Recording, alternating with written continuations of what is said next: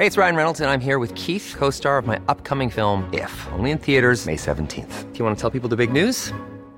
All right, I'll do it. Sign up now and you'll get unlimited for $15 a month in six months of Paramount Plus Essential Plan on us. Mintmobile.com slash switch. Upfront payment of $45 equivalent to $15 per month. Unlimited over 40 gigabytes per month. Face lower speeds. Videos at 480p. Active Mint customers by 531.24 get six months of Paramount Plus Essential Plan. Auto renews after six months. Offer ends May 31st, 2024. Separate Paramount Plus registration required. Terms and conditions apply if rated PG. Inicia las noticias de la tarde con Jesús Martín Mendoza en Heraldo Radio.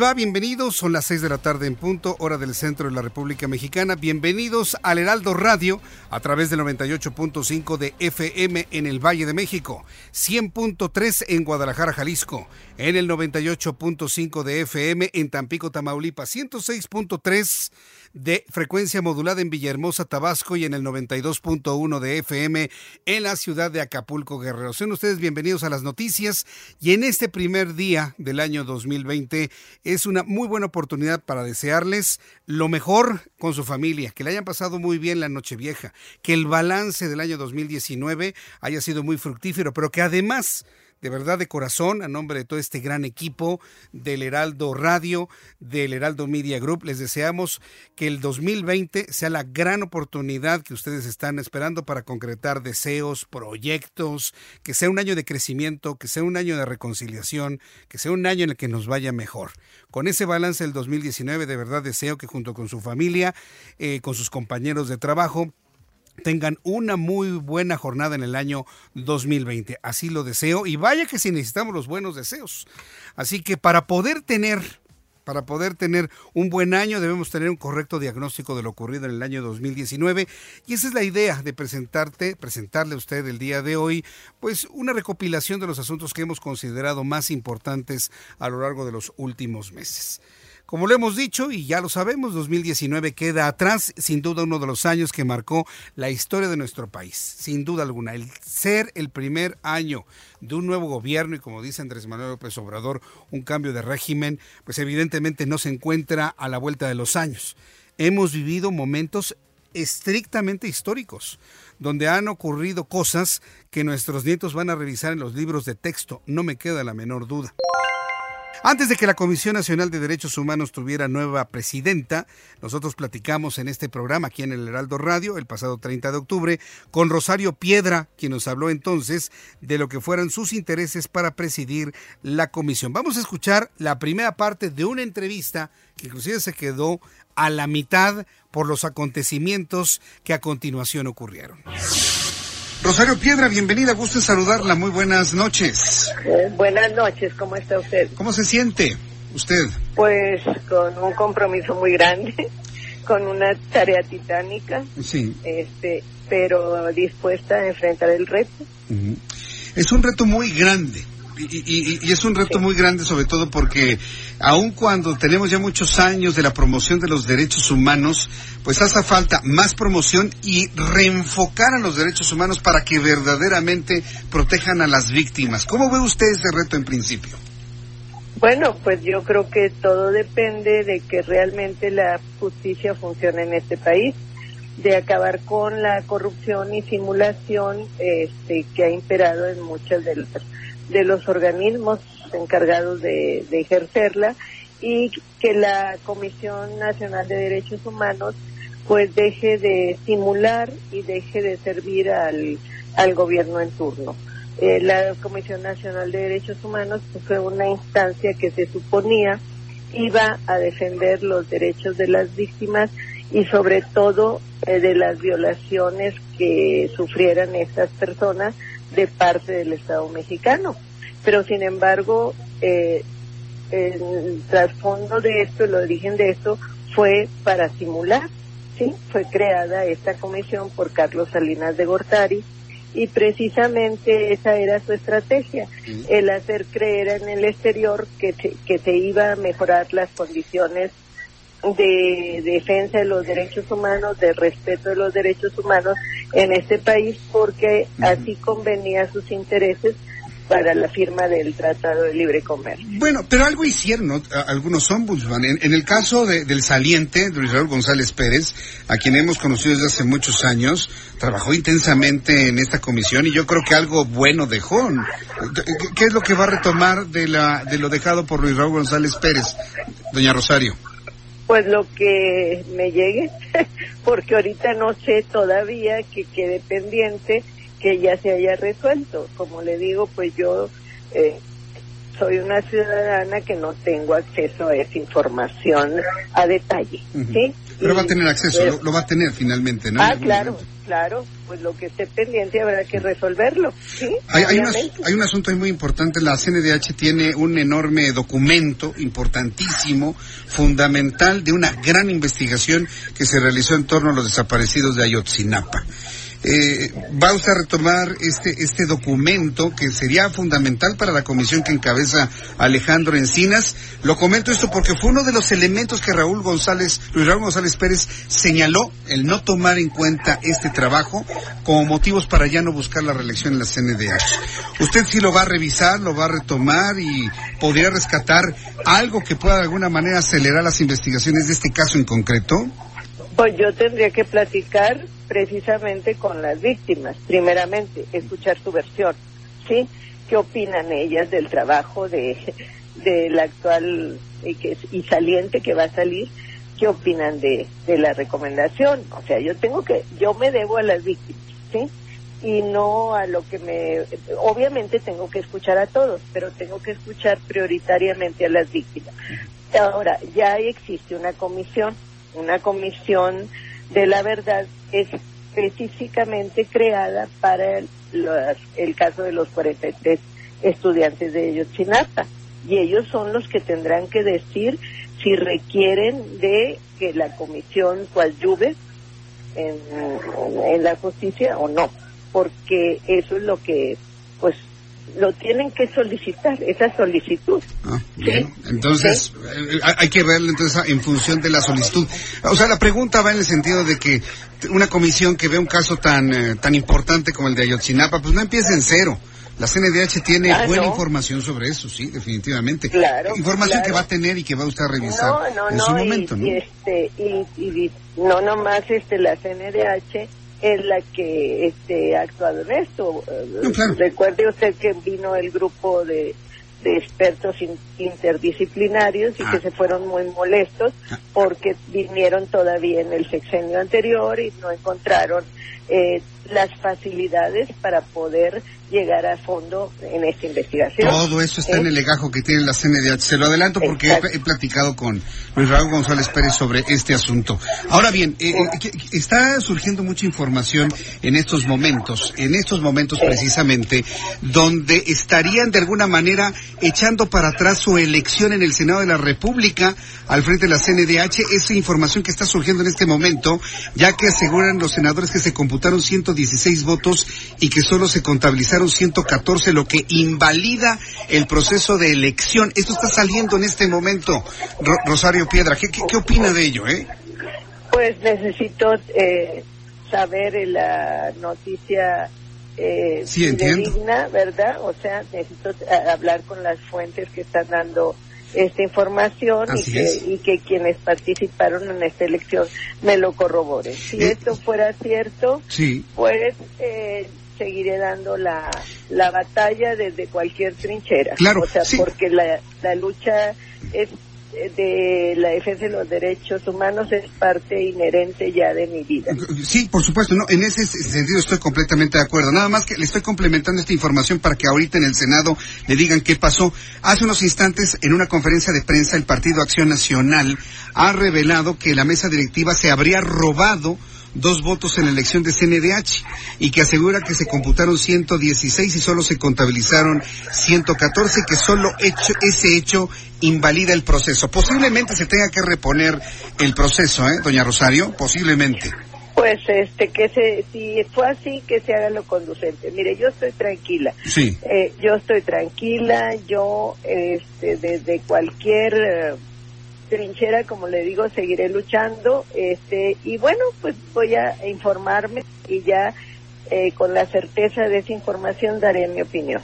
Me, me, me, parece muy bien. Bueno, pues entonces vamos a esperar cómo se, se, fluye este asunto. ¿Usted se encuentra en el Senado de la República o ya abandonó las instalaciones? No, no, no, no, no. Yo voy camino a, a, a Monterrey y este y y si esto no es así, pues estaré el martes tomando protesta. Correcto. Y, y, yo, si me permite, la volveré a buscar el martes para poder seguir platicando sobre otros asuntos que quedan pendientes a solucionarse este asunto que empieza a surgir en este mismo instante. Doña claro, Rosario. le, le agradezco la información. Es usted muy amable. Muchísimas gracias, Rosario. Después de lo que acabas de escuchar, se daba la información de que los partidos de oposición en el Senado de la República desconocían por completo a Rosario Piedra, precisamente por las irregularidades que a razón de ellos se habían cometido en el proceso de la elección. Faltaban dos votos de ser contabilizados y eso generó uno de los conflictos legislativos más importantes que recordamos en este año 2019. De acuerdo con el propio Andrés Manuel López Obrador, su gobierno atravesó por momentos difíciles y dicho de su propia voz, estos son los cinco momentos más complicados en un año para la llamada, la autollamada, porque así se denominan ellos, cuarta transformación.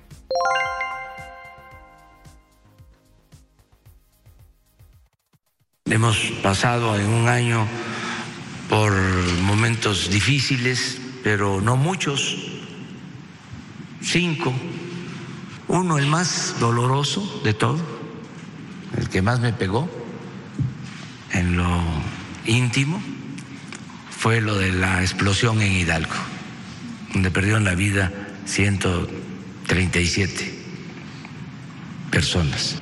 Tuvimos lo de los aranceles,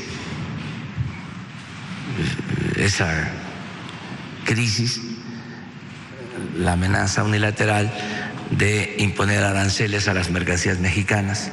Otro momento difícil pues fue eh, la guerra que se desató en Sinaloa, esta lamentable tragedia de la familia Levarón, la pérdida de la vida de tres mujeres, seis niños, decisión que tomamos de eh, otorgar el asilo a Evo Morales.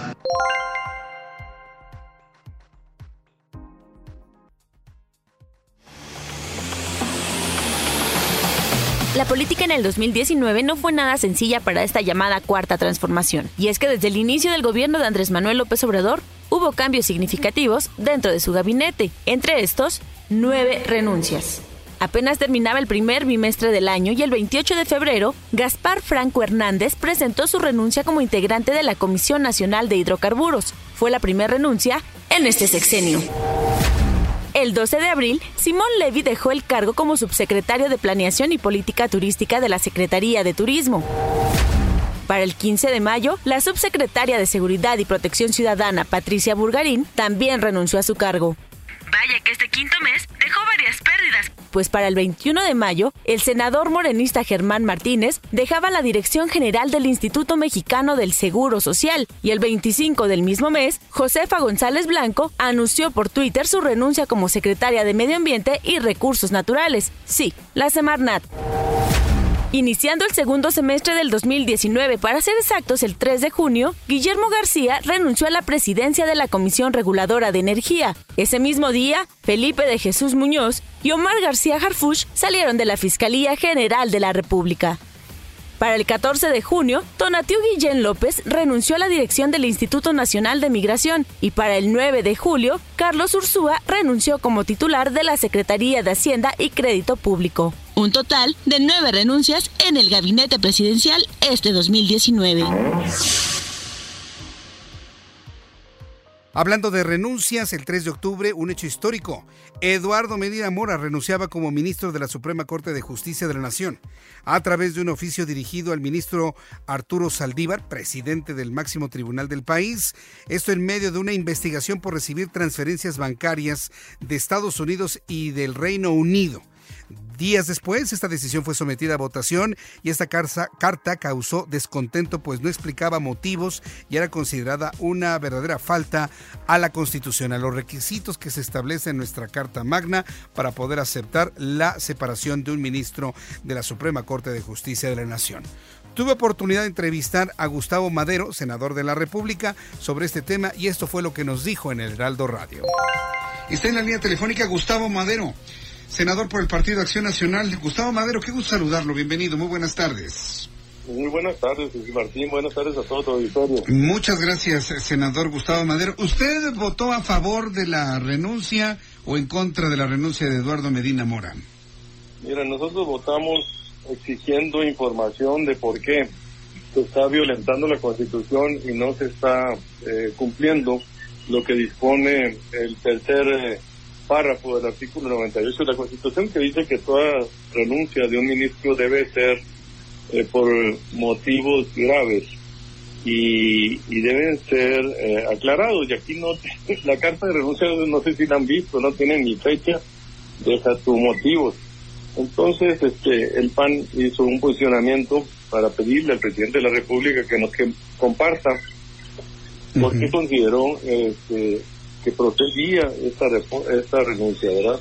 Y lo que no queremos es que sea un ciclo de impunidad, de que pareciera que es una amenaza, de que deja la silla y te cerramos el expediente. Eso es lo que no queremos que suceda. Queremos que haya una aclaración, que haya eh, que no haya impunidad y que se vaya hasta las últimas consecuencias. Bueno, ahora eh, sabemos, bueno, platiqué con el presidente de la Comisión de Justicia del Senado de la República, él me decía que todo esto es insólito, ¿no? Nunca se había vivido una cosa así y no se sabían muchos de los procedimientos. Yo le preguntaré desde su punto de vista, senador Gustavo Madero, la renuncia de Eduardo Medina Mora debió haberla presentado primero al Senado y después al presidente de la República, porque en ese momento fue primero al presidente y da la impresión de que el Senado nada más hizo un mero trámite de aceptación, lo que el presidente ya había aceptado.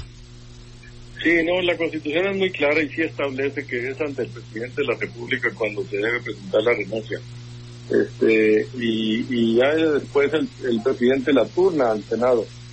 Este, esto es lo que, lo que sucedió y lo que sí debe cumplir, si no se cumplió Jesús Martín, es que se esgriman cuáles son los motivos graves que la motivan y tuvimos que llenar esos vacíos, esos vacíos, esos silencios con interpretaciones, con especulaciones, y eso es muy delicado, muy grande.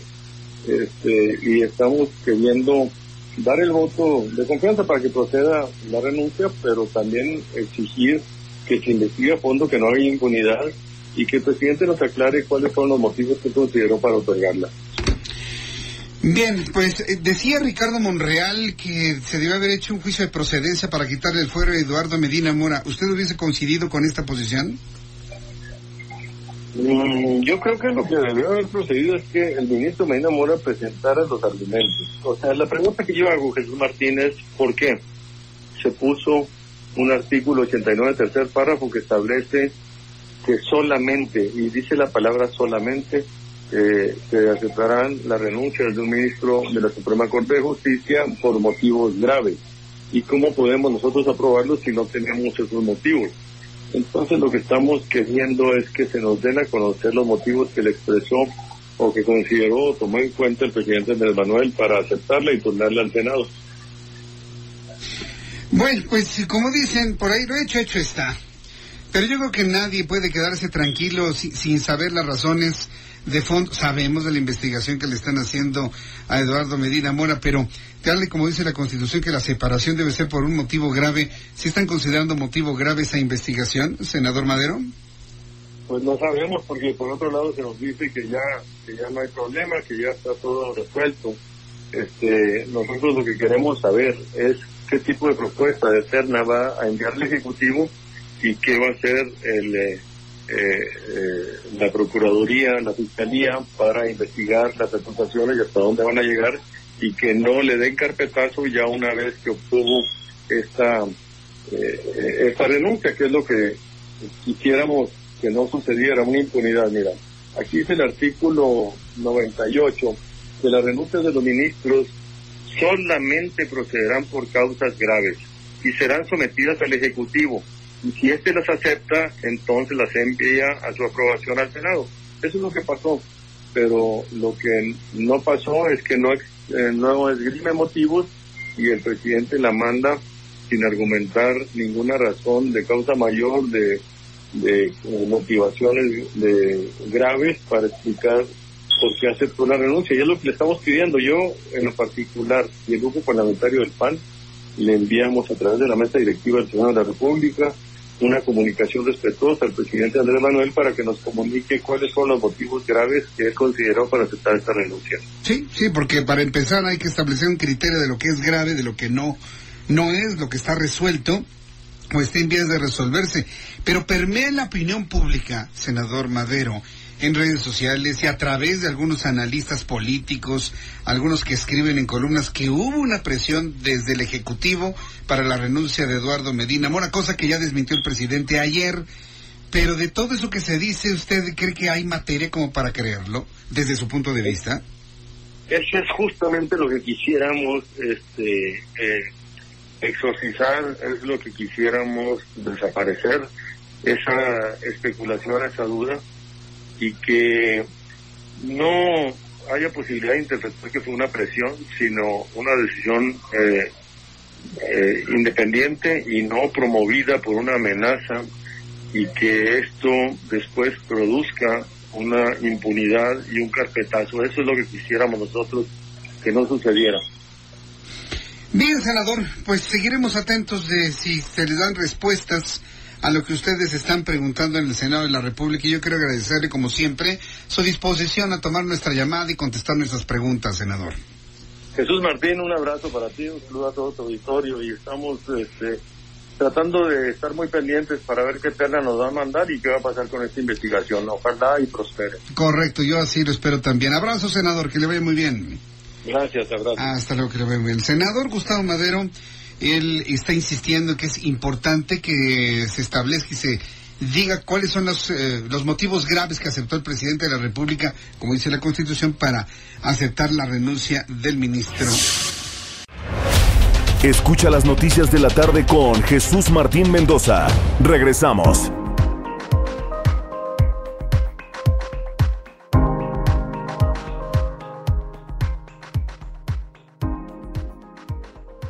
Los movimientos feministas, por supuesto, también ocuparon durante el año que se fue uno de los lugares primordiales en la información que a todos nos asombró. Los movimientos de grupos feministas, la marcha por la desaparición de los 43 normalistas de Ayotzinapa, el aniversario del movimiento del 68, fueron las fechas más recordadas este año. Por ello, en este programa de radio, nuestro programa del Heraldo Media Group, tuvimos la oportunidad de hablar con el líder estudiantil del movimiento del 68 y profesor de la Universidad Nacional Autónoma de México, René Rivas Ontiveros, y el testigo del movimiento estudiantil, Juan Luis Hidalgo. Vale la pena recordar este documento. Está aquí con nosotros el doctor René Rivas Ontiveros, profesor de la UNAM. Él fue el líder estudiantil de 1968. Eh, doctor Rivas, bienvenido, gusto en saludarlo. Gracias por estar aquí con nosotros. Juan Luis Hidalgo es testigo de este movimiento en 1968. Bienvenido, gracias por estar aquí con nosotros. Cuando escuchamos la voz de Gustavo Díaz Ordaz, eh, nos remite definitivamente a esos días de 1968. Hoy entrevistaba a un productor cinematográfico y otras personas que tenían que ver con el movimiento y nos dicen que todo lo que se recuerda es finalmente ya la última parte, pero ¿qué, fue el movimiento? ¿Cuál fue la organización de esos jóvenes? ¿Qué es lo que buscaban? Lo que buscaban ya se concretó con la llegada de la autollamada cuarta transformación. ¿Qué nos comenta, doctor Rivas Ontiveros, sobre ello? Pues que el movimiento estudiantil de 68 no es el 2 de octubre. Así es.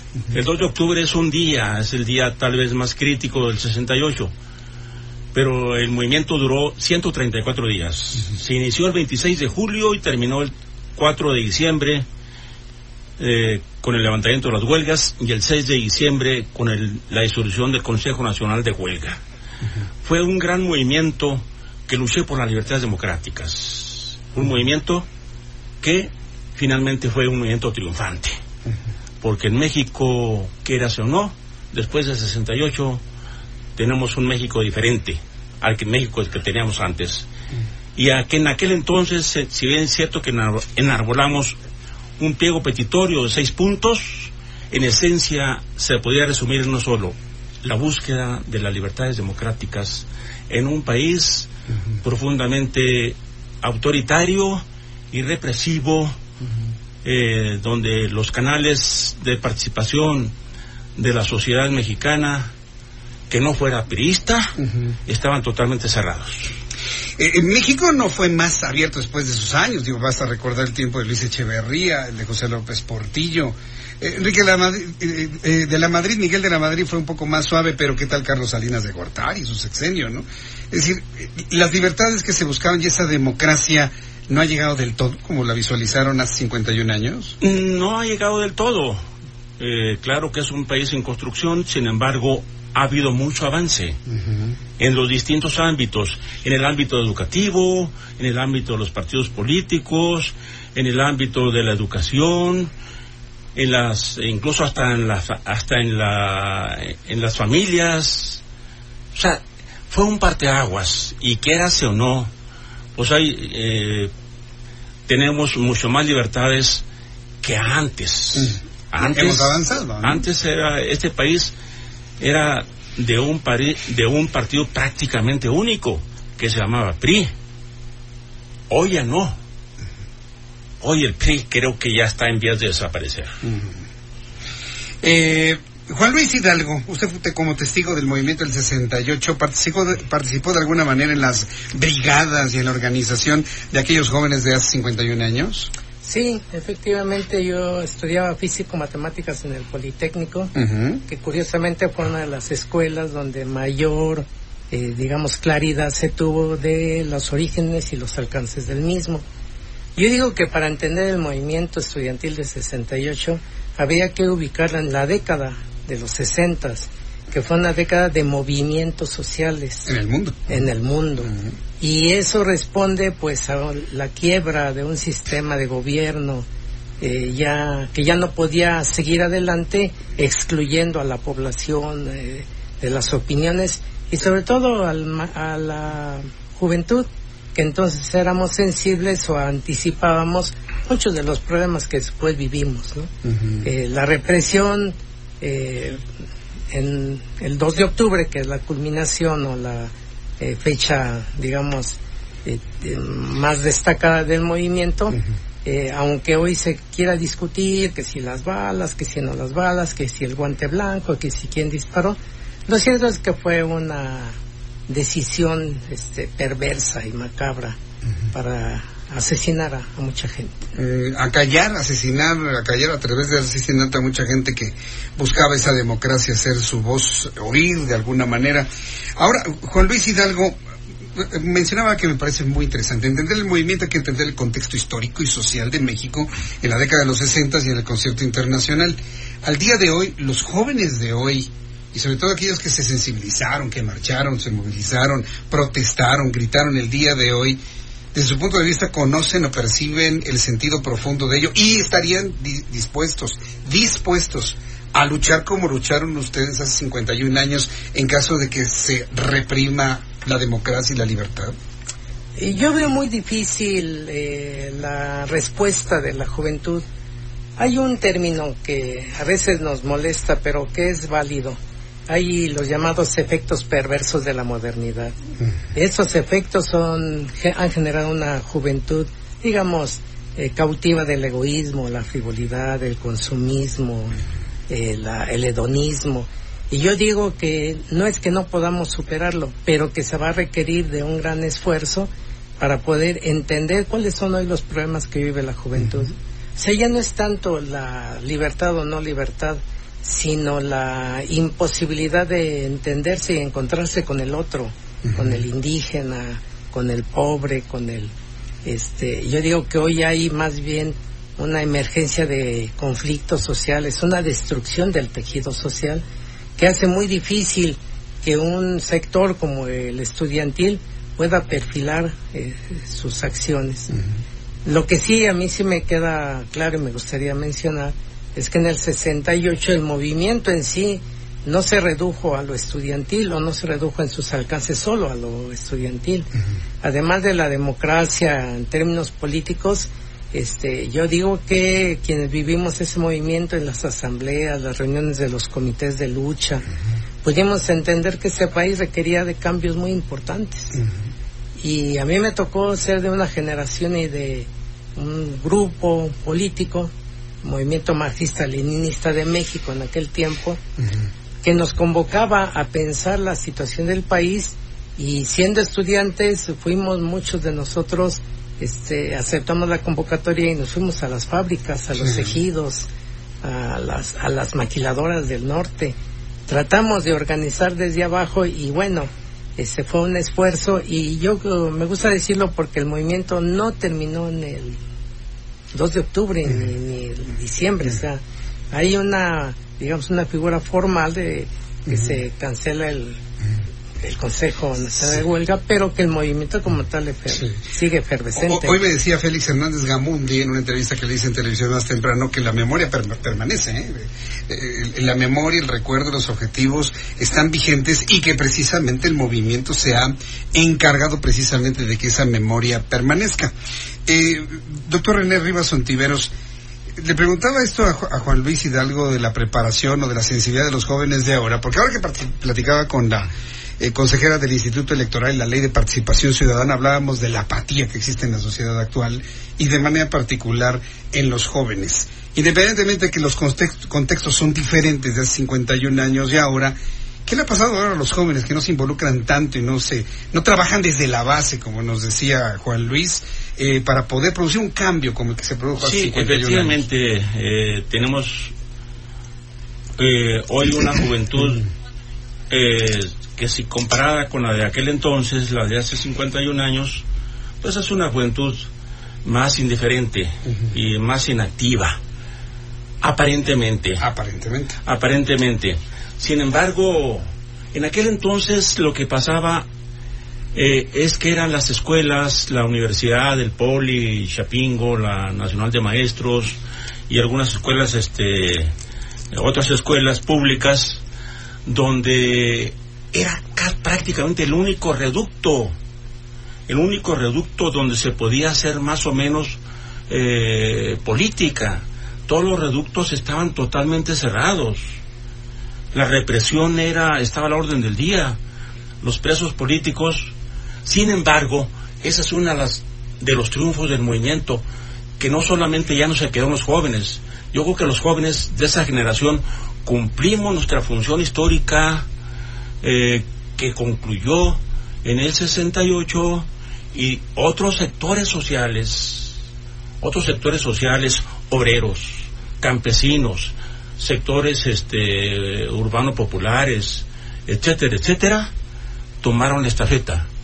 De tal manera que hoy, si comparamos a la sociedad mexicana de ahora con la de hace 50 51 años, hoy tenemos una sociedad mucho más activa y mucho más consciente y mucho más politizada, cosa que en aquel entonces no teníamos. Por eso la función de los jóvenes se destacó, se destacó mucho en aquel entonces, porque era las- el, el ámbito más politizado, porque era el único reducto donde se podía hacer política. Hoy, afortunadamente, son otros ámbitos. Por esa razón, los jóvenes, aunque esto de- le decía yo que es relativo, porque ya hemos visto una serie de acciones. Vimos, por ejemplo, la, el, el, el movimiento Yo Soy 132, Sí.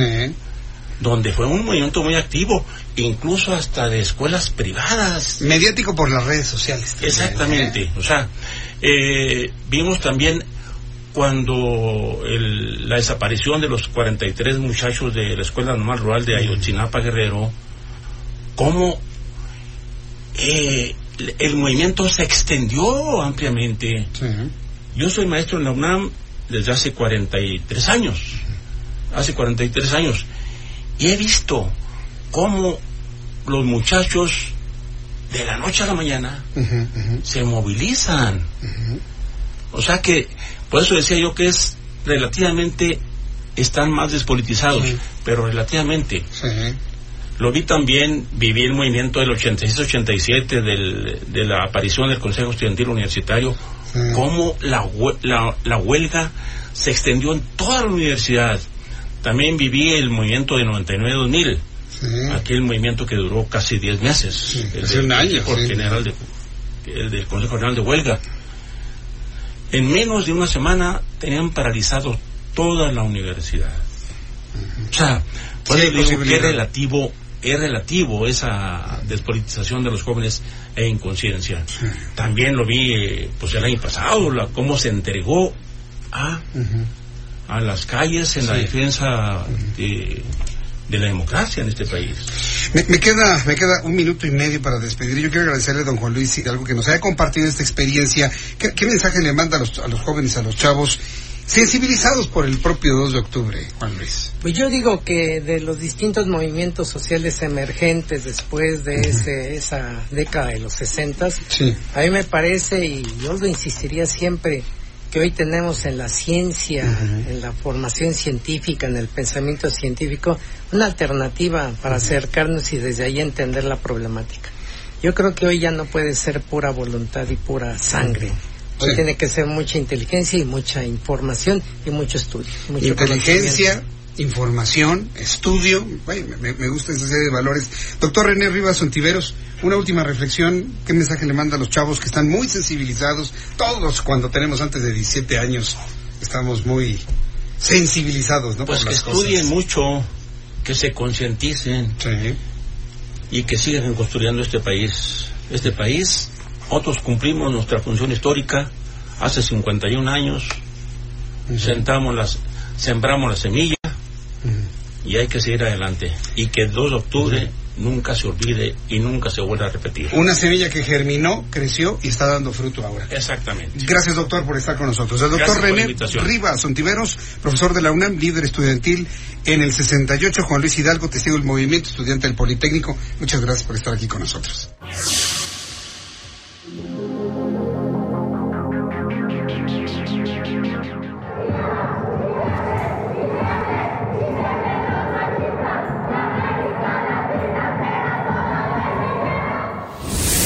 La primera marcha contra la violencia de género tuvo lugar el 16 de agosto. Miles de mujeres salieron a las calles para exigir justicia por los feminicidios que se quedan en la impunidad y el caso de abuso sexual presuntamente cometido por policías capitalinos. Las protestas se salieron de control durante el recorrido de la marcha, que salió de la glorieta de insurgentes. Varias personas realizaron pintas edificios, atacaron una estación del Metrobús y vandalizaron el Ángel de la Independencia. 10.000 ciudadanos se manifestaron el 2 de octubre en la Ciudad de México, al cumplirse 51 años de la masacre estudiantil en Tlatelolco, en una jornada de conmemoración en la que se estrenó el llamado Cinturón de la Paz, conformado por funcionarios desplegados por el gobierno capitalino. Al menos un centenar de encapuchados hizo pintas, rompió vidrios y lanzó petardos, sin que hubiera algún detenido.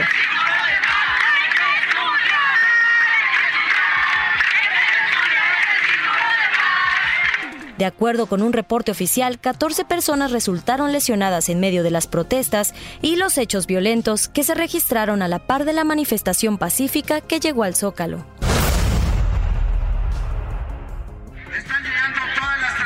El 7 de octubre, miles de taxistas tomaron las calles de la Ciudad de México para protestar contra los servicios de transporte particular que utilizan aplicaciones digitales como Uber, Cabify y Didi. Los taxistas liberaron carriles del Paseo de la Reforma tras más de 13 horas de concentración en la glorieta del Ángel de la Independencia. El 14 de noviembre, un grupo de anarquistas encapuchados causó destrozos afueras de la torre de rectoría, luego de que una marcha estudiantil llegara a este lugar, provenientes del Parque de la Bombilla, en demanda de soluciones contra la violencia de género que viven principalmente alumnas dentro de las instalaciones de la UNAM. La veintena de jóvenes con los rostros cubiertos prendieron fuego a las puertas del edificio central, al que arrojaron bombas Molotov y quemaron una bandera de México y pintaron consignas en vidrios y paredes del exterior del recinto.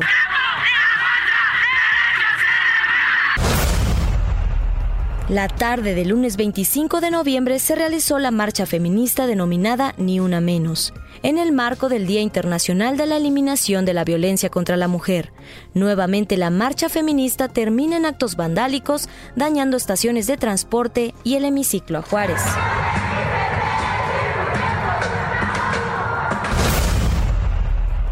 El 29 de noviembre, mexicanas de todas las edades respondieron al llamado del colectivo chileno feminista La Tesis, realizando el performance Un violador en tu camino. Miles de mujeres se concentraron en el Zócalo capitalino frente a Palacio Nacional, donde lanzaron consignas contra la violencia de género.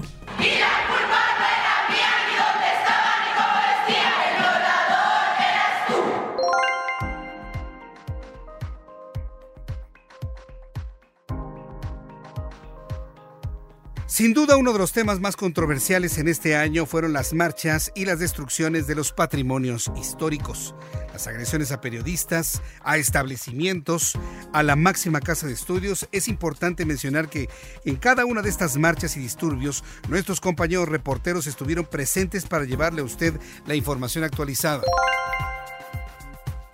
Mire, estamos la verdad muy contentos porque, híjole, a ver, vénganse para acá, ven, ven. Ven Israel, ven. Gerardo Galicia, vengan, vengan, vengan. Están aquí nuestros compañeros de reporteros urbanos, porque estamos todos juntos aquí y yo quisiera que los que saludarlos. Vénganse muchachos, ¿qué es esto? Esto es ponche. Miren, me acaban de traer, Liseta Salvador me acaba de traer ponche este, a ver, vénganse para acá, muchachos, vénganse, además para que los vean acá en YouTube. ¿Cómo están? Bienvenidos. Israel Lorenzana, ¿cómo estás, mi querido Israel? A ver, acá en el micrófono. Es que es, es, es, muy raro que estén aquí con nosotros. ¿Cómo estás, Gerardo Galicia? Jesús Martín, ¿cómo estás? Israel Lorenzana, Gerardo Galicia. Alan Rodríguez. Alan Rodríguez y este Augusto, Atempa, claro que sí, los cuatro. ¿Cómo están, muchachos? Me da mucho gusto saludarlos. ¿Cómo ves? Vienen, vienen, vienen aquí al, al, ponche, ¿verdad? Vamos a echarnos un ponche. Sí, sí, sí. acaban de llegar, los acabo de ver, los acabo de invitar para que todos lleguen aquí y nos platiquen. ¿Cómo se han sentido en el Heraldo Media Group, mi querido Gerardo Galicia? Que, que, compartimos con Radio Red hace mucho tiempo, él y yo. Hoy aquí en el Heraldo, ¿cómo te has sentido, Gerardo? Feliz, como en casa, en familia, y la verdad que cambió todo, ¿no? Cambió todo, pero cambió todo, pero con un espíritu, el mismo espíritu, ¿no? Por supuesto, ¿no? Sí, para que hables directo al micrófono, me dicen. Gracias, gracias. Sí, cambia todo, cambia hasta la actitud, ¿no? De repente sí. trabajas ahí como que un poco machurrado. Llegas acá y todo el mundo te recibe eh, con abrazos, feliz. Vas bajando y todo el mundo te saluda. Entonces el ambiente cambia y es impresionante. Definitivamente. Israel Lorenzana, ¿cómo te sientes aquí en el Heraldo Media Group? Hoy que estamos con nuestra fiesta aquí grupal y todo. Pues muy bien, fíjate que muy a gusto en familia. Me da gusto ver a tantos eh, colegas, amigos de muchos años aquí disfrutando del ponche, como dices. Y por supuesto, todo un agasajo además estar aquí en la cabina contigo, ¿no? Con un periodista como tú, hombre, pues da gusto estar aquí. Muchas gracias, Israel. Eh, Daniel Magaña, ¿cómo estás? Ah, tú eres Alan Rodríguez, perdón. Alan, perdón, ¿cómo estás? Bienvenido. ¿Cómo te has sentido en estos meses? Eh? Bastante bien, estamos aprendiendo este oficio porque yo venía de escribir, yo venía de periódico. No me digas, tú eras de, de, máquina, de, periodismo, este... De redacción. De redacción. bueno, también en calle porque andábamos en... Pero sabías andar en la moto y todo eso, ¿no? Y pues aquí aprender esto está bastante interesante, bastante bueno. Y pues la oportunidad al agradecerla y sobre todo pues el saludo a la gente que nos escucha. Me parece muy bien. Augusto Atempa. Es que son de esas pocas veces que los tenemos a todos juntos aquí. Bienvenido, Augusto. Gracias, gracias. ¿Cómo te has sentido en el Heraldo Media Group? Muy bien, este es algo nuevo. Jamás había hecho radio, jamás había hecho tele. Nunca había hecho, pues te sale muy bien, ¿eh? Para no haberlo hecho, la verdad te sale muy bien. ¿Cómo te has sentido bien? Muy bien. Y además es bastante aprendizaje y aprendizaje de los grandes, como tú. Entonces, voy aprendiendo de todos, de todos un poquito cada día, entonces.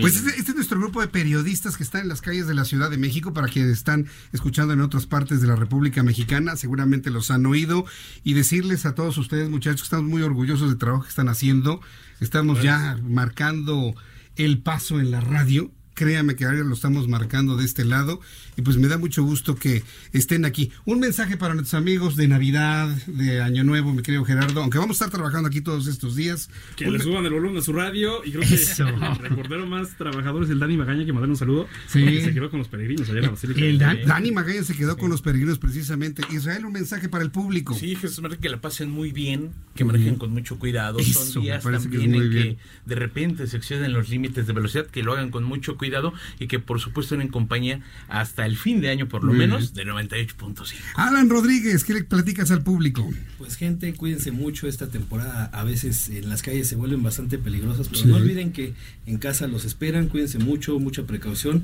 Súbanle al Heraldo cuando estemos nosotros dando el reporte. Muy atentos. Y Eso me parece muy bien. No los vamos a perder, los vamos a llevar por buen camino. Me parece muy bien. Augusto Atempa, un mensaje para el público que te escucha, te sigue, que has orientado por dónde sí, por dónde no. ¿Qué les dirías en este día? Que no estén peleados con nadie, ¿no? Son, Sí. son épocas de, de reconciliación, entonces si hay algún peleado, pues que se reconcilien. Eso me parece muy bien. Pues muchísimas gracias muchachos por haberlos estar aquí. Pasen al, Gracias a ti, la Jesús fiesta, Martín. A la posada. Mi querido Gerardo. ahora nos aguanta, gracias. Sí, sí. Aquí están todos Gracias, nuestros Jesús. compañeros. Israel Lorenzana, gracias. Augusto Atempa, muchas gracias.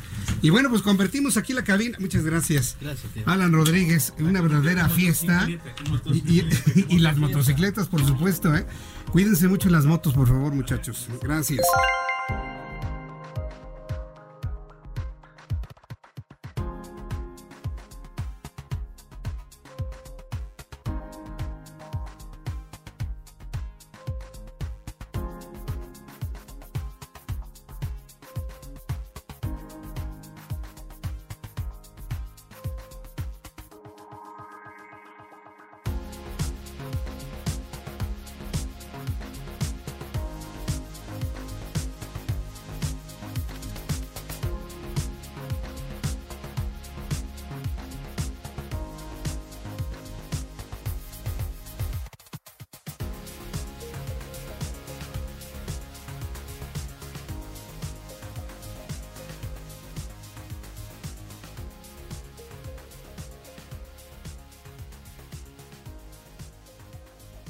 Escuchas a Jesús Martín Mendoza con las noticias de la tarde por Heraldo Radio, una estación de Heraldo Media Group. Escucha las noticias de la tarde con Jesús Martín Mendoza. Regresamos.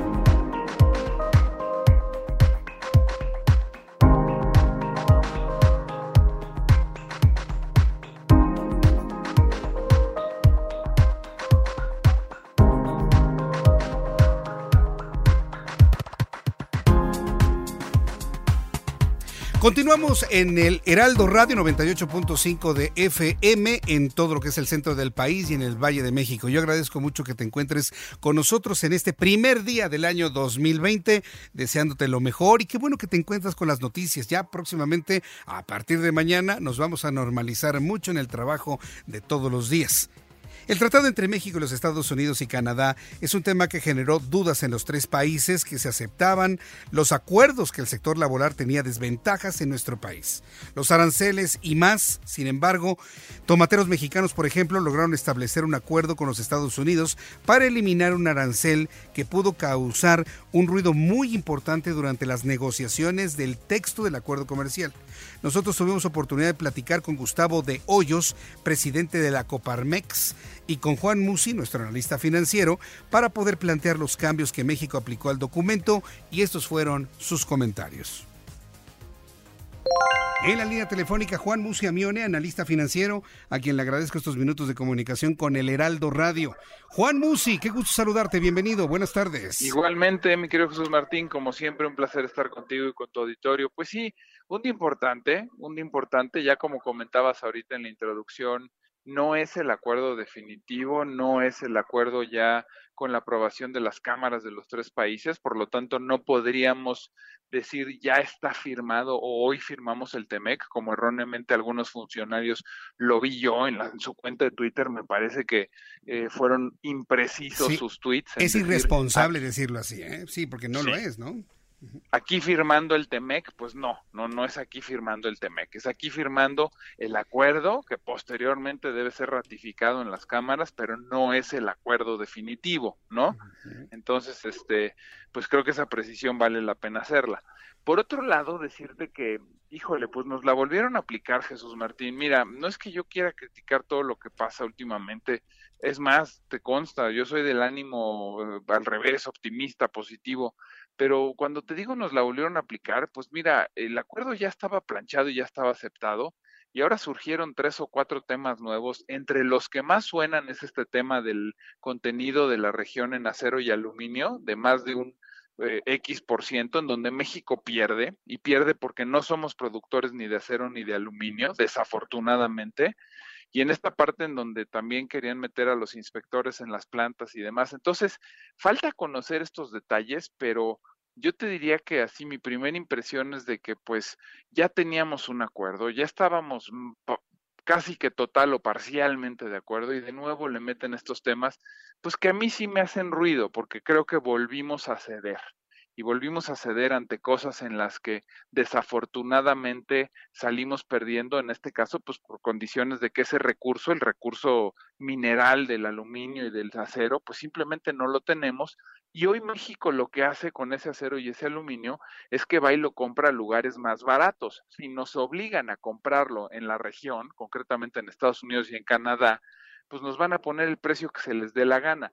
Hoy es más caro el aluminio y el acero de, Estados Unidos y de Canadá. Y si además nos obligan para que todo ese contenido vaya en los coches que se ensamblan y manufacturan en México, pues te imaginarás que la repercusión en el precio va a ser, va a ser importante, ¿no? Entonces, pues no me encanta, no me encanta el hecho de que esto haya ocurrido, insisto, sobre un tratado que ya estaba planchado, que ya estaba aceptado por las tres partes, ¿no? Y otro comentario que creo que vale la pena hacer al, respecto, un poco como empezaba yo el, el, mismo, es, pues falta todavía que pase a las cámaras y se ratifique, porque ahora son los demócratas los que pues están complicándolo. El juego político perverso de usar este tipo de eh, cosas para ganar adeptos, para buscar denigrar a tu contrincante, concretamente a Donald Trump, etcétera, etcétera, pues eh, hoy, hoy es la bandera de los demócratas cuando en su momento fue la bandera de Trump estar jugando con el propio Temec, ¿no? Entonces, eh, ahora, ahora que falta esa ratificación, ya un senador demócrata dijo, este año no va a ocurrir, este año tenemos como prioridad el juicio de destitución de Trump, el famoso impeachment, que no van a lograr absolutamente nada, pero ya con eso nos mandan al año entrante. Y por último, lo que te quería decir es que el TEMEC sí es importante que se firme y sí es importante que se ratifique, porque aún y siendo peor o menos bueno que lo que era el Telecan para México, yo creo que el Telecan era igualmente bueno para los tres países y ahora el TEMEC, pues desafortunadamente nos pone en desventaja en varios temitas. Eh, es importante porque yo creo que la carrera electoral de cara al noviembre del 2020, con Donald Trump evidentemente al frente, es distinto tener firmado el TEMEC, que fue el que aprobó él y su administración, a llegar a esa carrera política y de, cara a la campaña presidencial con el Telecan. Déjame darte el ejemplo. Si Trump va abajo en las encuestas, es muy factible que use al Telecan como para decirnos les voy a meter aranceles porque me da la gana de un día para otro, lo tuitea y nos pone a temblar. En cambio, si firmamos el TEMEC y ya lo tenemos listo para la carrera electoral del 2020, es mucho más complicado pensar que Donald Trump se pueda meter con México con el tema tratado libre comercio, simple y sencillamente porque es el que él diseñó, es el que él hizo, y así como se refiere al TLC como el peor tratado que jamás ha existido, al TEMEC se refiere como el mejor tratado que jamás ha existido, cuando al final de cuentas es muy similar y simplemente es una actualización de un tratado que hace 25 años pues le faltaba toda esta parte de comercio digital, internet, eh, plataformas, comunicación celular, etcétera, etcétera, ¿no? Entonces, la importancia para mí de tener firmado el TEMEC no es porque comercialmente sea mejor que el Telecan, es porque es el de Trump y es porque nos pone menos vulnerables con un Trump que va a estar en campaña y que en algunos momentos de desesperación buscará pegarle a México y creo que nos pone pues digamos que menos vulnerables, Jesús Martín. Qué interesante todo lo que, lo que has comentado. Coincide completamente con lo que nos decía Raimundo Sánchez Patrón en los instantes, tomando opiniones de la prensa estadounidense. Aquí el país que más perdió fue nuestro país, fue México, aunque nos lo quieran presentar como un gran éxito y demás. Y además están en los dos en lo mismo, ¿no? Ponerle su granito, su toque, Donald Trump al acuerdo y López Obrador y todo su equipo de trabajo ponerle su toque a un acuerdo que empezó a negociarse en tiempos de Enrique Peña Nieto. ¿Cómo viste el comportamiento de los mercados con los anuncios del día de hoy? lo mismo que yo cuando se dio a conocer que venía Jared Kushner a México, dije, híjole, qué preocupación, ¿qué viene a pedir? ¿Qué viene a pedir? Pues sí, ya sabes, ¿no? de quién es amigo, ¿no? Pues sí. a, qué favor eh, eh, viene, ¿no? Este, a verificar que se cumple el favor, se generó más preocupación. Totalmente. y con esto los mercados tuvieron un comportamiento relativamente favorable. El tipo de cambio estuvo en torno a los 19.22. Es una apreciación, pues, de otros 7 centavitos con respecto a ayer. Si se hubiera firmado, quizás se hubiera pegado eh, hubiera estado muy cercano a los 19, ¿no? Incluso 19.05, no me hubiera extrañado. Eh, la bolsa mexicana tuvo un buen comportamiento, eh, los mercados en Estados Unidos también tuvieron un buen comportamiento, pero ¿sabes qué? Hoy fue mucho más influyente en el comportamiento de los mercados el hecho de que se está pronosticando que sí va a haber un acuerdo China-Estados Unidos antes del 15 de diciembre, y coincidió con que estaban todas estas noticias del TEMEC, pues también abonando positivamente. Pero si me preguntas qué fue lo que hoy eh, causó este mejor desempeño de los mercados a nivel global, es el ánimo que existe y el optimismo que existe porque la cosa el 15 de diciembre con China no empeore, todo lo contrario, que mejore. Bien, eh, pues eh, yo, te agradezco mucho, Juan, el que nos hayas dado este, este esta observación, este análisis de lo que ocurre. Me dejas preocupado con el asunto del acero y del aluminio.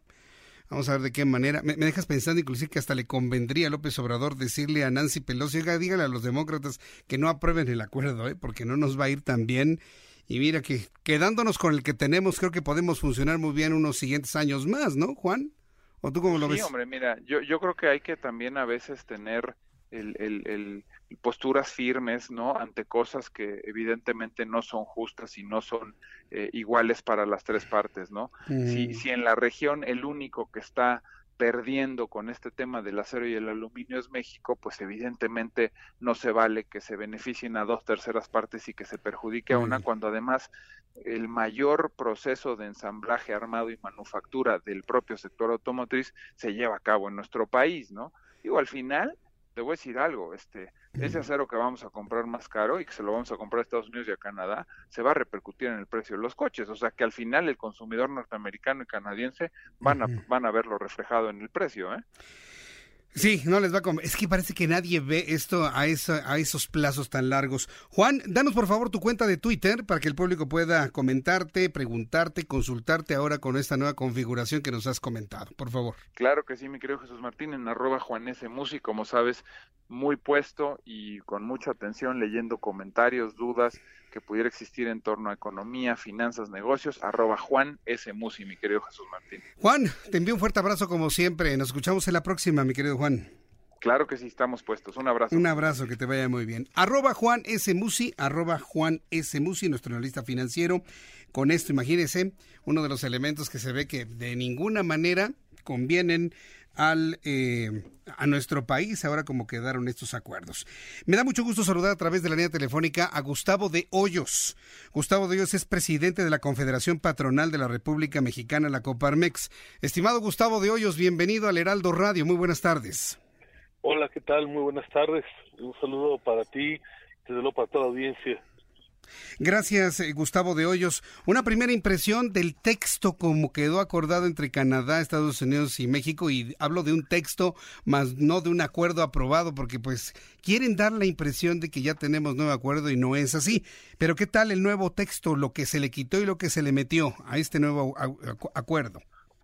Bueno, hay que recordar que la negociación eh, cuando realmente se firmó en su fase ejecutiva el acuerdo, el TEMEC, fue el 30 de noviembre de 2018, fue prácticamente el último acto relevante de gobierno durante la administración y lo que ahora se firmó es un protocolo modificatorio en el que, decirlo con toda claridad, México, después de decir por muchos meses que no se iba a volver a abrir, que ni una sola letra, eh, finalmente los negociadores decidieron eh, sí ceder ante distintas presiones.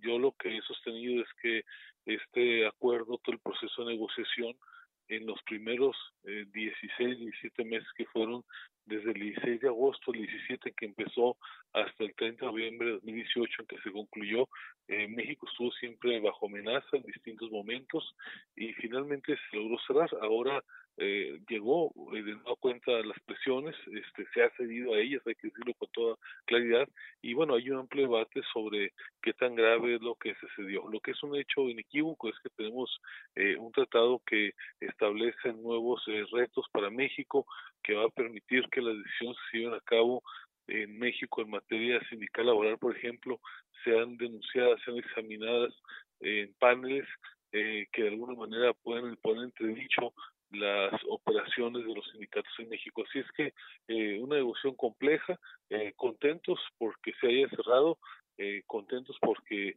de otra manera podría seguir pidiendo más y más eh, por los Estados Unidos sin límite, pero preocupado por la forma en que se condujo la etapa final de la negociación, donde después de haber avanzado juntos por muchos meses, representantes del sector privado del puerto junto con sus padres gubernamentales, es un hecho, un secreto a voces que en los últimos días, en el tramo final, en la última milla de la negociación de este protocolo, prácticamente el gobierno se fue solo.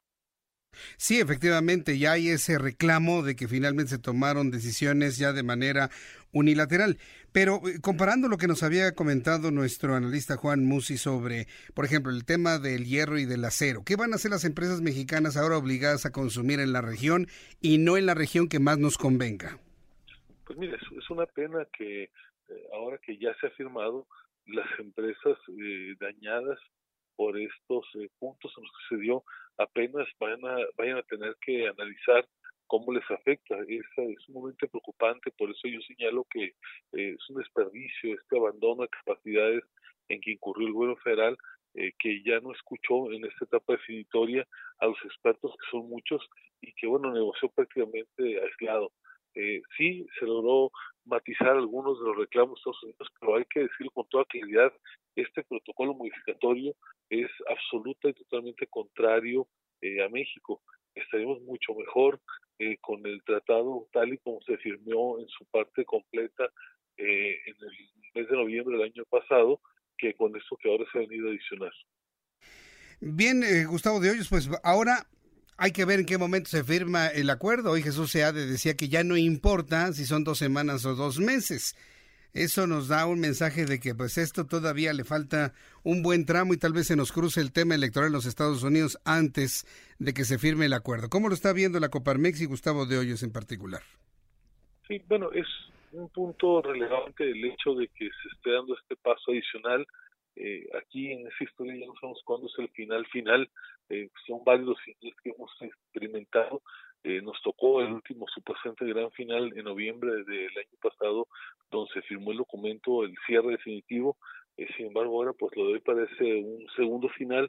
Eh, a mí me parece que una vez que el Senado revise a detalle lo que tiene que ser inventado, eh, habrá que buscar que se concrete cuanto antes para que las empresas puedan tener certidumbre en el tiempo de cómo va a estar eh, regulado todo este aspecto del tratado comercial. Bien, pues Gustavo de Hoyes, muchísimas gracias por estos comentarios desde la Coparmex. Vamos a estar muy atentos de cómo se va dando todo esto en los próximos días. Y yo agradezco estos minutos de conversación con el Heraldo Radio. Muchas gracias, Gustavo de Hoyos. A lo largo de todas estas semanas hemos estado muy atentos del desenvolvimiento de la aprobación del texto del acuerdo comercial. Lo que hace falta ahora es establecer cuándo se va a firmar y sobre todo cuándo va a entrar en vigor, que esto podría ser en el segundo semestre de este año 2020 o por qué no pensarlo inclusive el primer día del año 2021. Si algo caracteriza al presidente de la República, Andrés Manuel López Obrador, son sus frases domingueras. Sus conferencias matutinas, por momentos y en algunos días de este año 2019 que se fue, se convirtieron en verdaderas chacotas. Hay que decirlo con toda claridad una verdadera pachanga en una conferencia matutina donde los reporteros que asisten, la gran mayoría, no puedo hablar por los más profesionales, pero sí la gran mayoría, muertos del miedo, nada más rieron y nunca se atrevieron a preguntarle cosas de fondo al presidente de la República.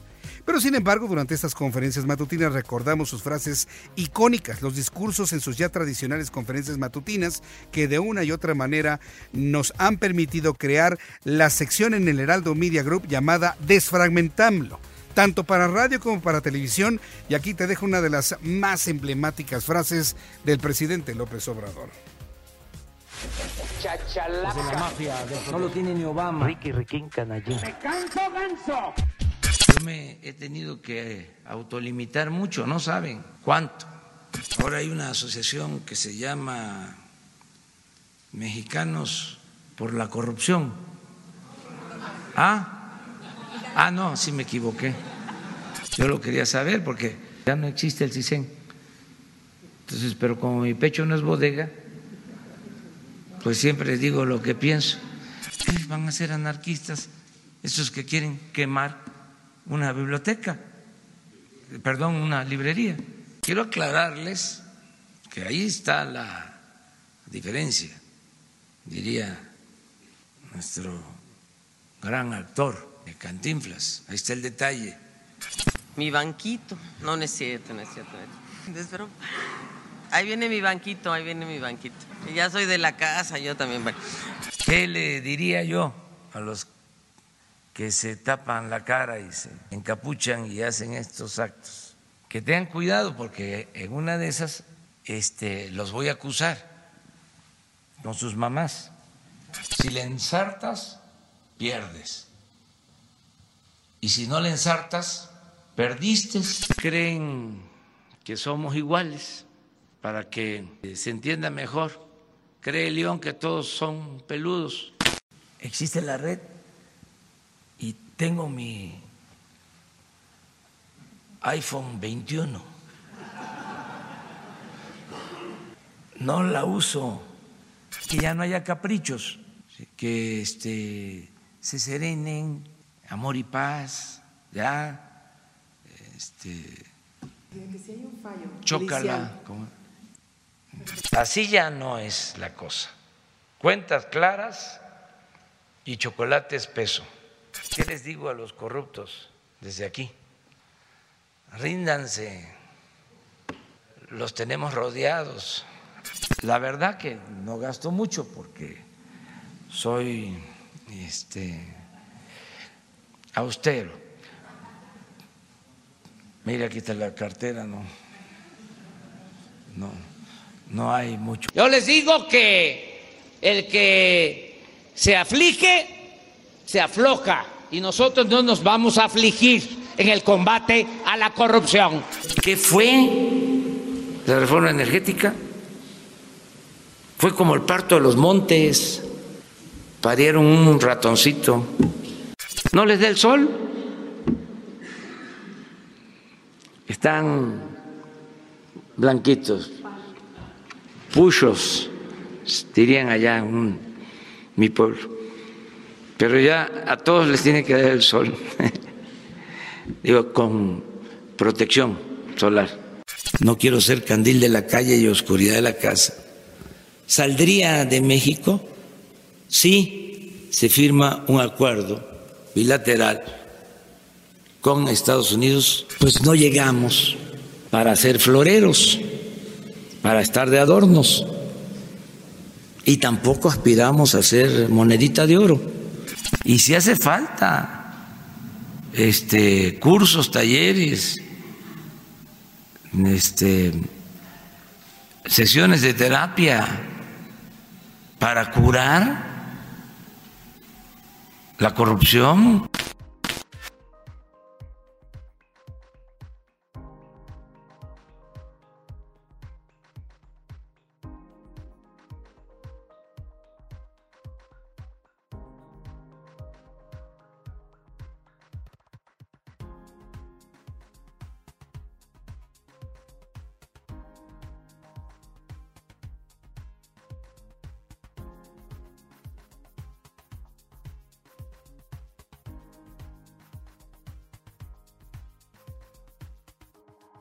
Escuchas a Jesús Martín Mendoza con las noticias de la tarde por Heraldo Radio, una estación de Heraldo Media Group.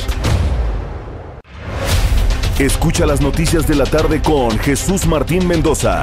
Regresamos.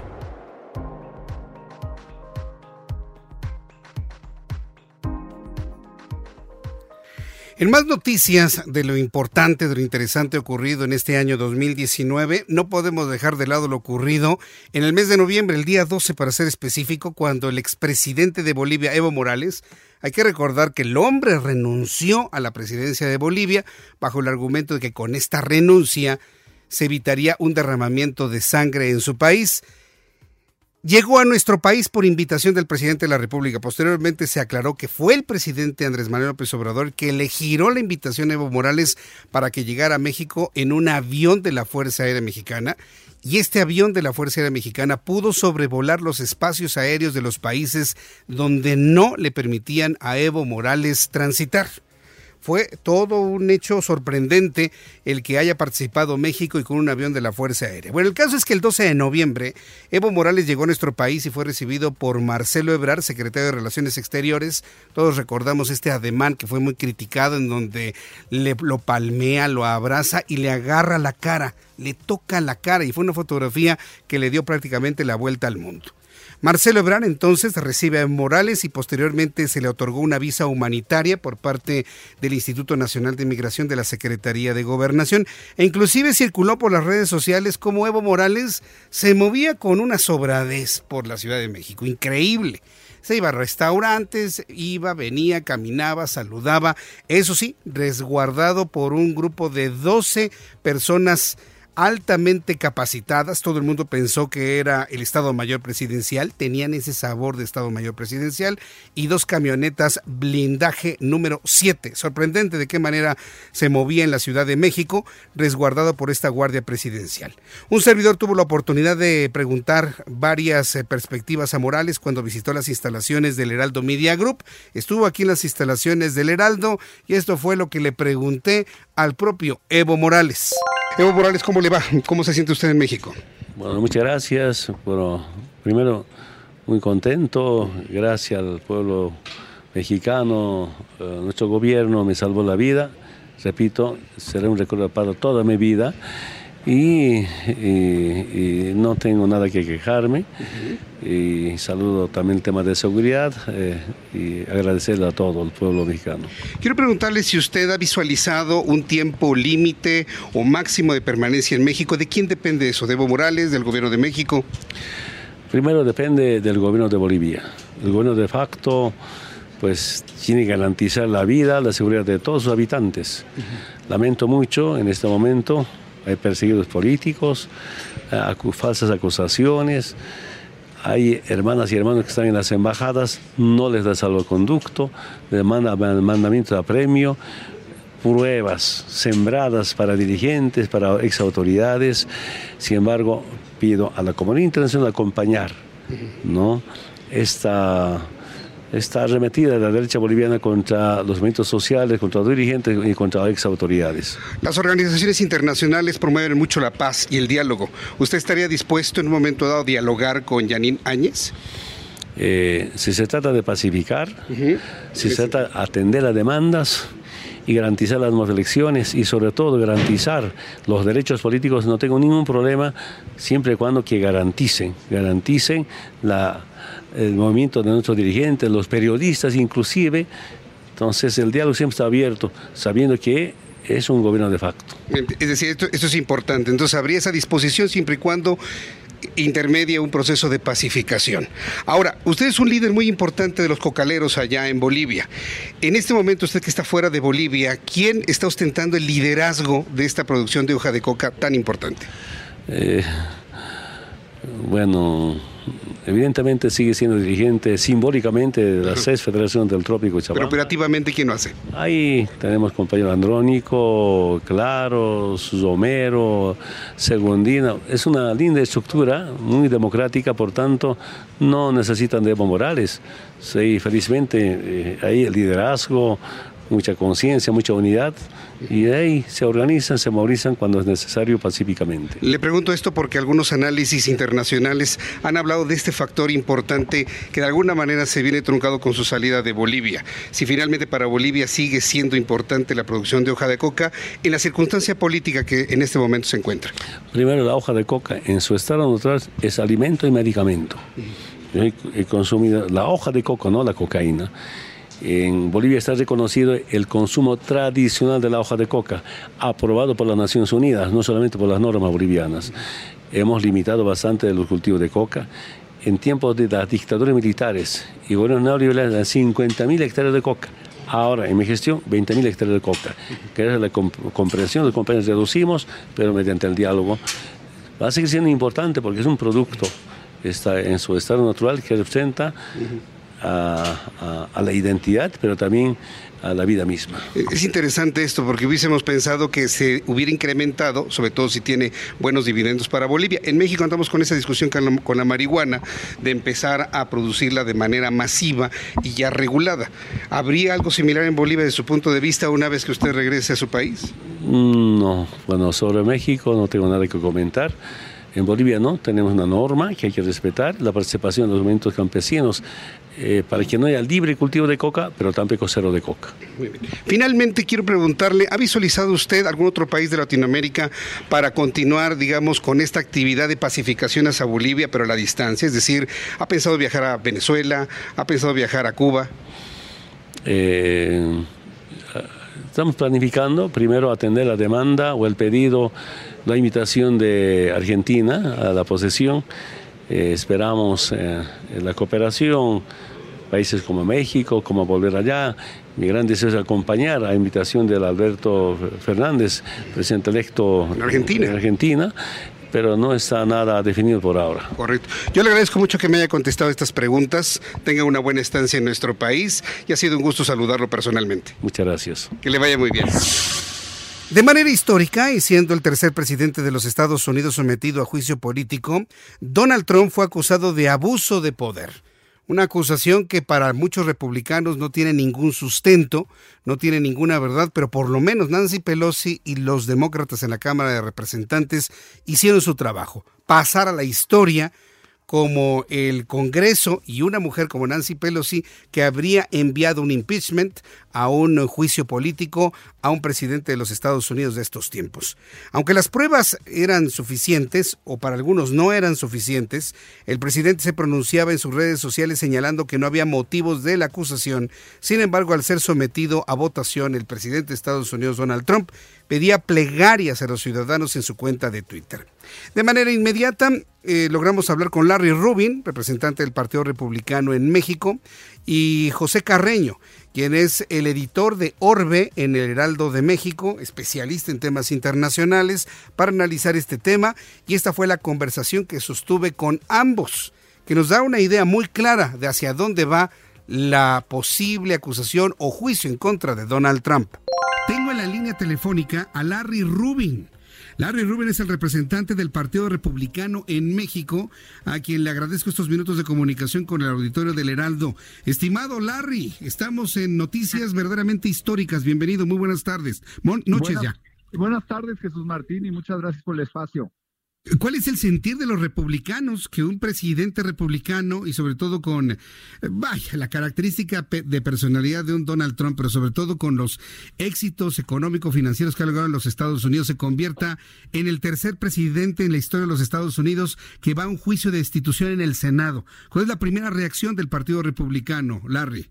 Pues mira, Jesús Martín, un poco de enojo hacia los demócratas porque tratándose de posicionar en un año electoral, que será el próximo, eh, buscan, eh, a lo mejor por, por la forma de ser del presidente, el, el, colgarle este juicio político que afortunadamente creo va a ser exonerado en el en la Cámara de Senadores, pero definitivamente el hecho de que los demócratas en contra de buscar un apoyo bipartidista en la Cámara Baja toman esta acción eh, a pesar de que no hay pruebas eh, contundentes en contra del presidente Trump.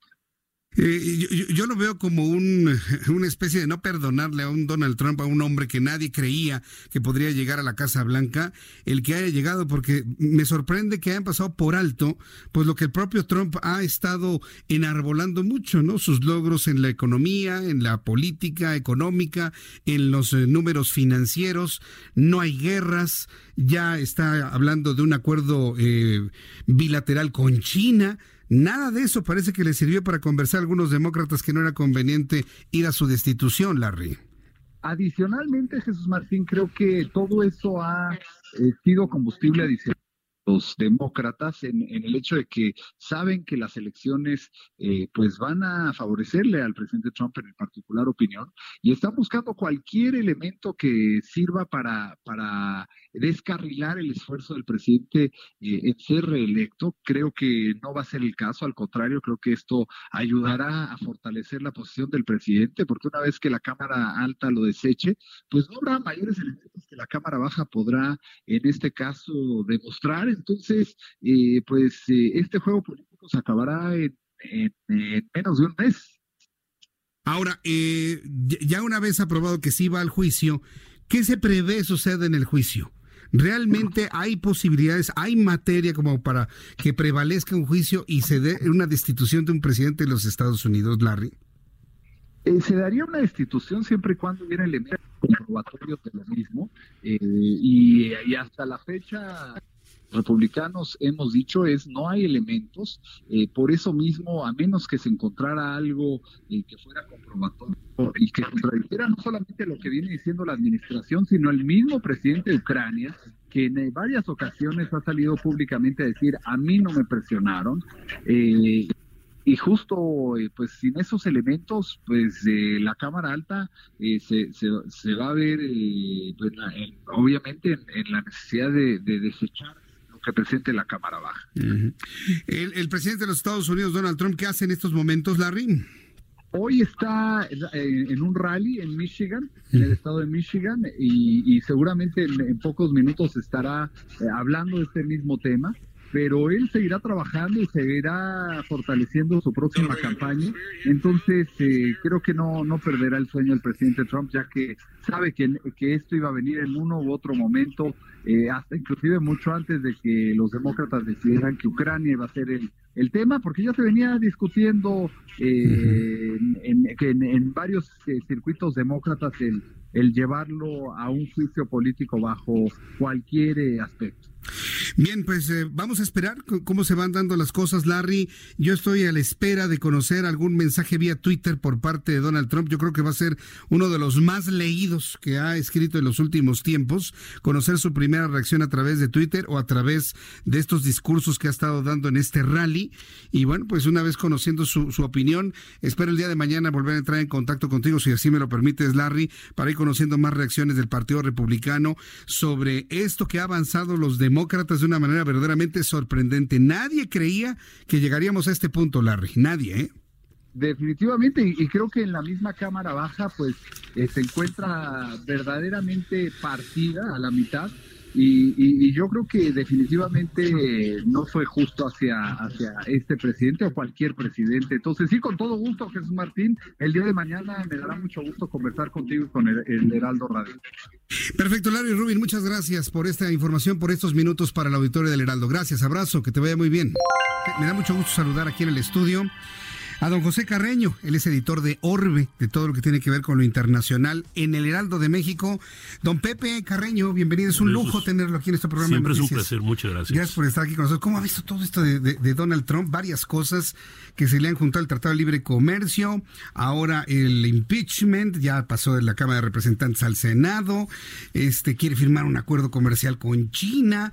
Este, bueno, ha sido el personaje de la noticia en estos últimos días, don Pepe. Mire, es, eh, estamos hablando de el juego de la política, el juego de la política donde Donald Trump se ha convertido en el eje, en el centro de eh, la pues eh, sí, el centro de la política de los Estados Unidos. El presidente de los Estados Unidos siempre ha sido un ente muy, muy poderoso, un, personaje muy poderoso, pero nunca ha sido tan mediático, tan atractivo, valga la un imán tan fuerte como lo es con, con, Donald Trump. Será tal vez que eh, coincide con el ah, nacimiento con el ah, y crecimiento más bien de las redes sociales, con el uso del Twitter, con el uso del Facebook, etcétera, coincide tal vez con lo que algunos llaman eh, pues, un punto de quiebre en la historia del mundo en general, de los Estados Unidos en particular, pero todo esto que estamos viendo está eh, eh, en alguna medida impulsado alrededor de la personalidad y las necesidades políticas de Trump. Estamos, vamos, a, pongamos Tratado de Libre Comercio para empezar el TEMEC. Eh, ah, recordemos que fue Trump el que propuso renegociar el tratado por considerar que el viejo TLK, el Tratado de Libre Comercio de América del Norte, era insuficiente y, y, y desventajoso para Estados Unidos.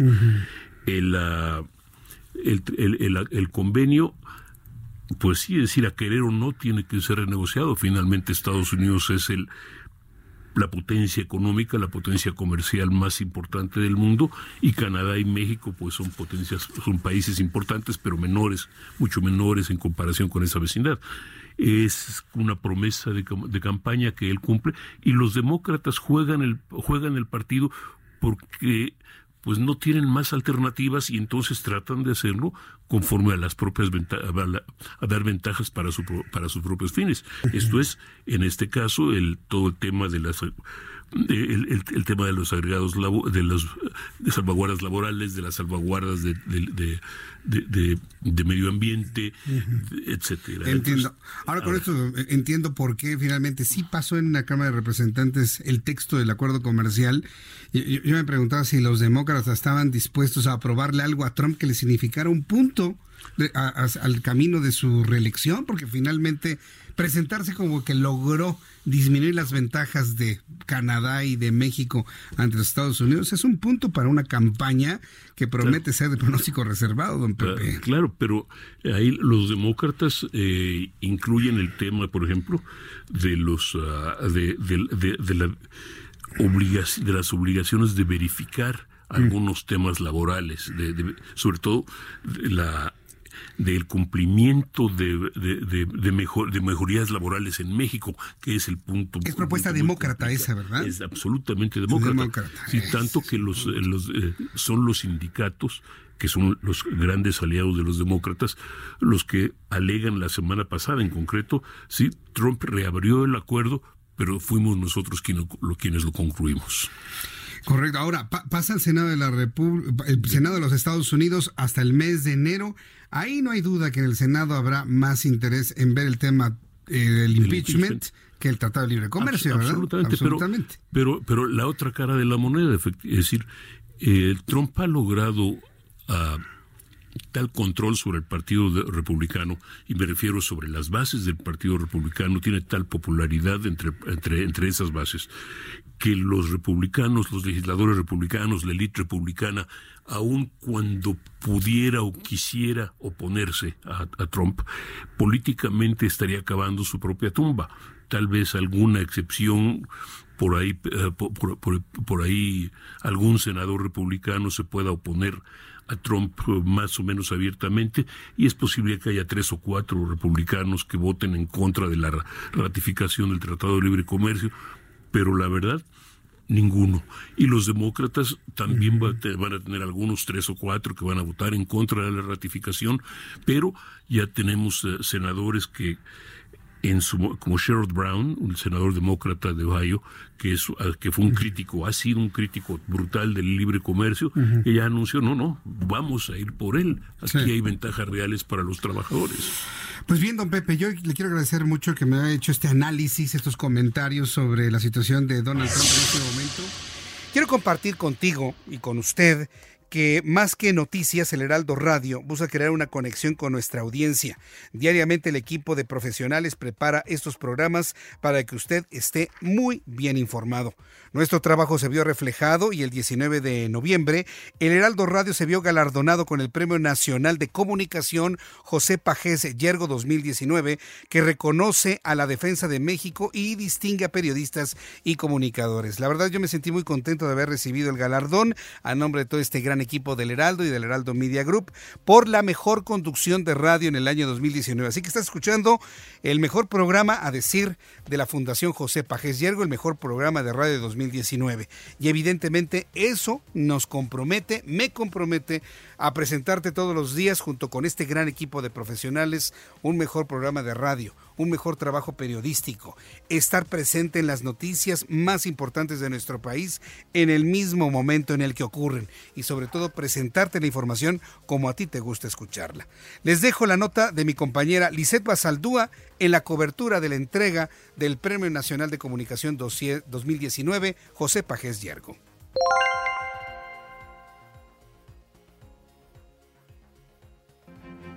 Este martes, la Fundación José Pajés entregó un reconocimiento a los ganadores del Premio Nacional Pajés Yergo 2019, ante políticos, periodistas y otras personalidades destacadas como el general Salvador Cienfuegos, José Narro Robles, ex rector de la UNAM, y el político Diego Fernández de Ceballos, la fundadora y directora de la Fundación Pajés dijo que este premio está dedicado a la defensa de México.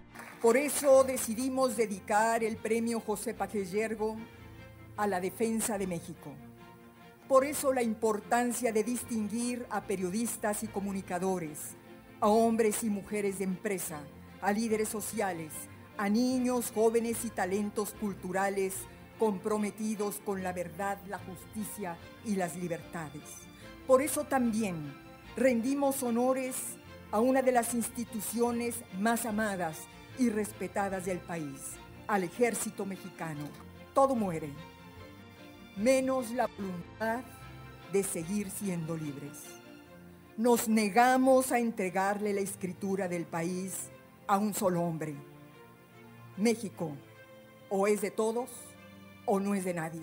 Esta fundación entrega cada año el premio para reconocer el trabajo de hombres y mujeres comprometidos con la libertad de expresión, la defensa de las instituciones democráticas y los derechos humanos. El periodista Jesús Martín Mendoza recibió el galardón por mejor conducción de radio, gracias a la labor que realiza en el programa de noticias por El Heraldo Radio, que se escucha de lunes a viernes de 6 a 8 de la noche a través del 98.5 FM en la Ciudad de México, 100.3 FM de Guadalajara, 92.5 FM de Tampico, entre otros estados de la República. En la entrega de premios, Gustavo de Hoyos, presidente nacional de Coparmex, recibió el galardón en su modalidad Premio a la Democracia. Aseveró que para defender la democracia en el país se necesita defender la libertad. Para defender la democracia tenemos antes que defender la libertad y de manera muy especial la libertad de expresión son justamente los periodistas, son justamente los comunicadores, el último dique que tenemos para que los ataques del autoritarismo no lleguen a toda la sociedad.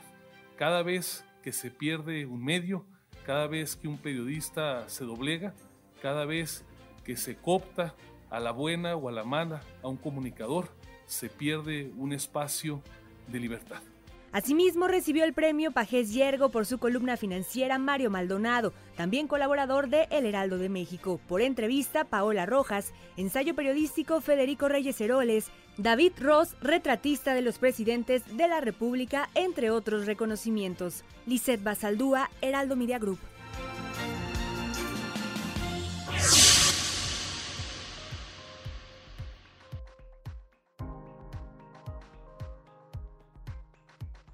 Muchas gracias, Lisette Basaldúa.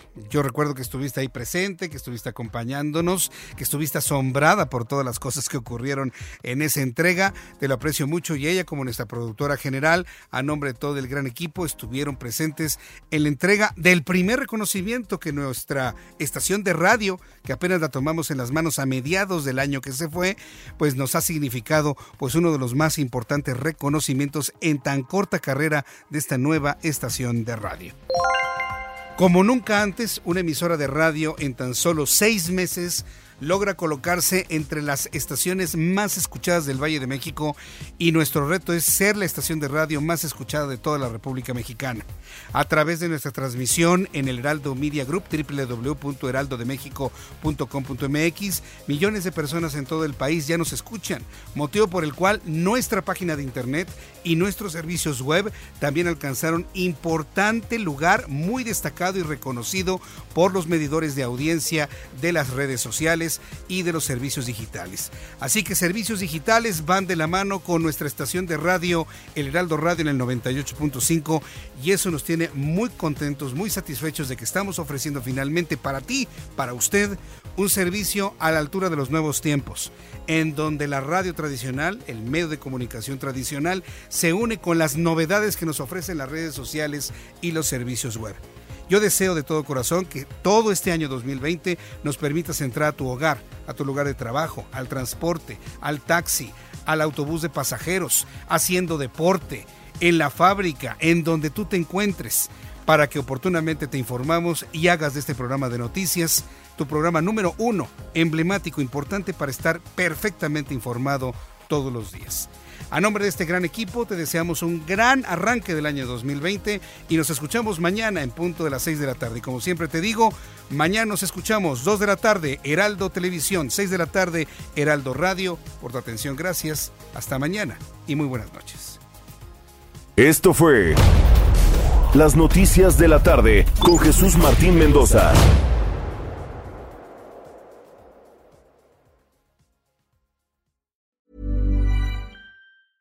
Ever catch yourself eating the same flavorless dinner three days in a row? Dreaming of something better? Well, HelloFresh is your guilt-free dream come true, baby. It's me, Kiki Palmer. Let's wake up those taste buds with hot, juicy pecan-crusted chicken or garlic butter shrimp scampi. Mm. Hello Fresh. Stop dreaming of all the delicious possibilities and dig in at HelloFresh.com. Let's get this dinner party started.